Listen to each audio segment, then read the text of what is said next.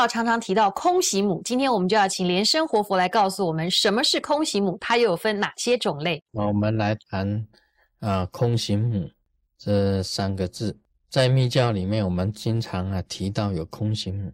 那么所谓空行母，也就是在虚空中啊帮助修行人，它本身是属于母系方面的。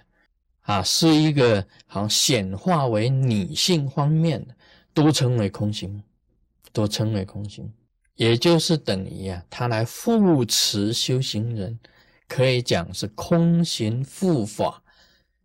啊，你众的空行护法都叫空行，在密教里面有讲到这个六种的空行，六种空行，第一种啊叫做圣意光明空行。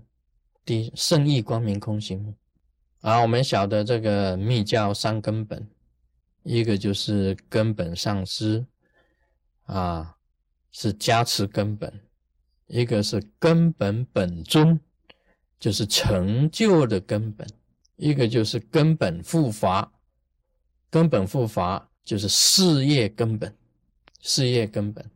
那么你要修行啊，在你修行的过程当中啊。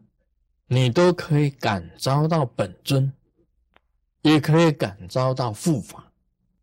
那么护法呢，随时在一个行者的周围护持你的。这空行母啊，跟空行永父，空行永父跟空行母，男众的就是空行永父，女众的就是空行母。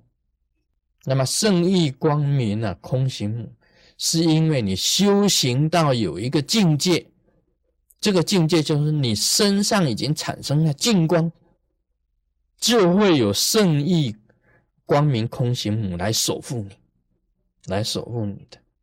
我们晓得这个啊，十六世大宝法王卡玛巴，卡玛巴每一张照片呢，当他戴上那个黑冠的时候啊，他的一只手啊都要抓住那一个那个黑冠，当个冠呢比较小一点。好像只是戴在这里而已。那么他的头比较大，啊，戴起来哈，好像是很小的这个冠。但是那个冠呢是有传说的。为什么锁呀要拿住黑冠？啊，传说是这样子的：这个冠呢，所有的这个神呢，是用十万空行母的头发去编出来的这个冠。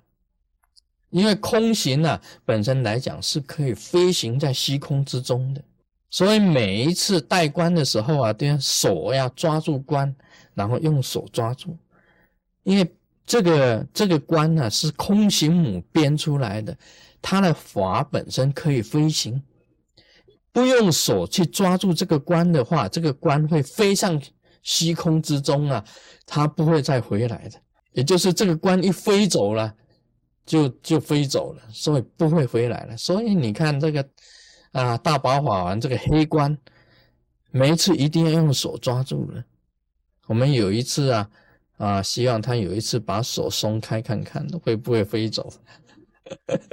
啊，会不会飞回虚空？因为他们传说这个黑关的所有的线是空行母本身的头发去编的。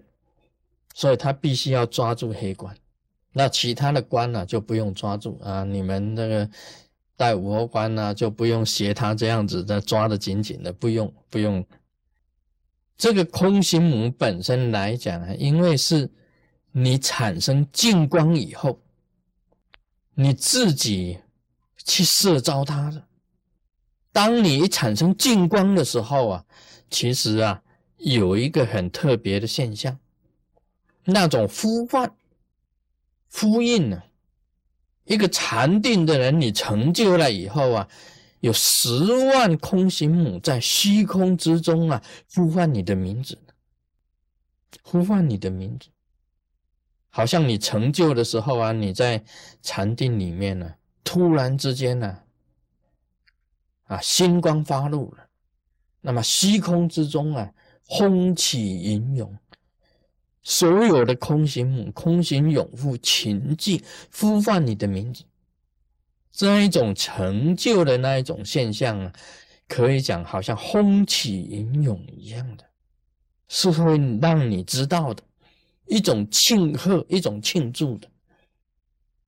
所以一个行者啊，应该都会有这种应验，会一种一种感应呢，一种相应的那一种，一种觉悟了很大的轰然，把一种门呐完全打开，动然看清一切的那一种现象，会产生出来。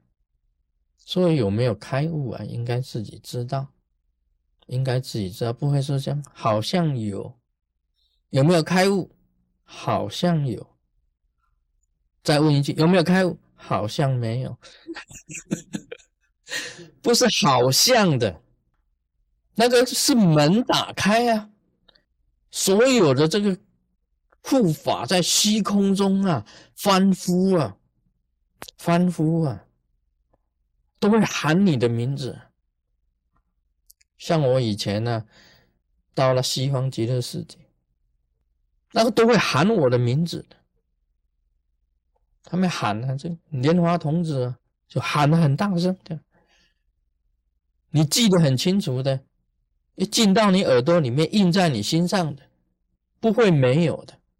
哦，那个是很清楚的，那个是可以讲啊，那根本不是做梦啊。这个人呢，本身来讲起来，根本没有“莲花童子”这四个字啊，在我心中的根本就没有，从来就没有想过。但是他会叫你的名字，会称你的号，让你永远记住。所以你开悟的时候啊，虚空中啊，风起云涌，所有护法全部到，呼唤你的名字。你也那时候啊，你也是豁然一下子，您知道了。你的名字是什么？你已经被印证了，被印证了。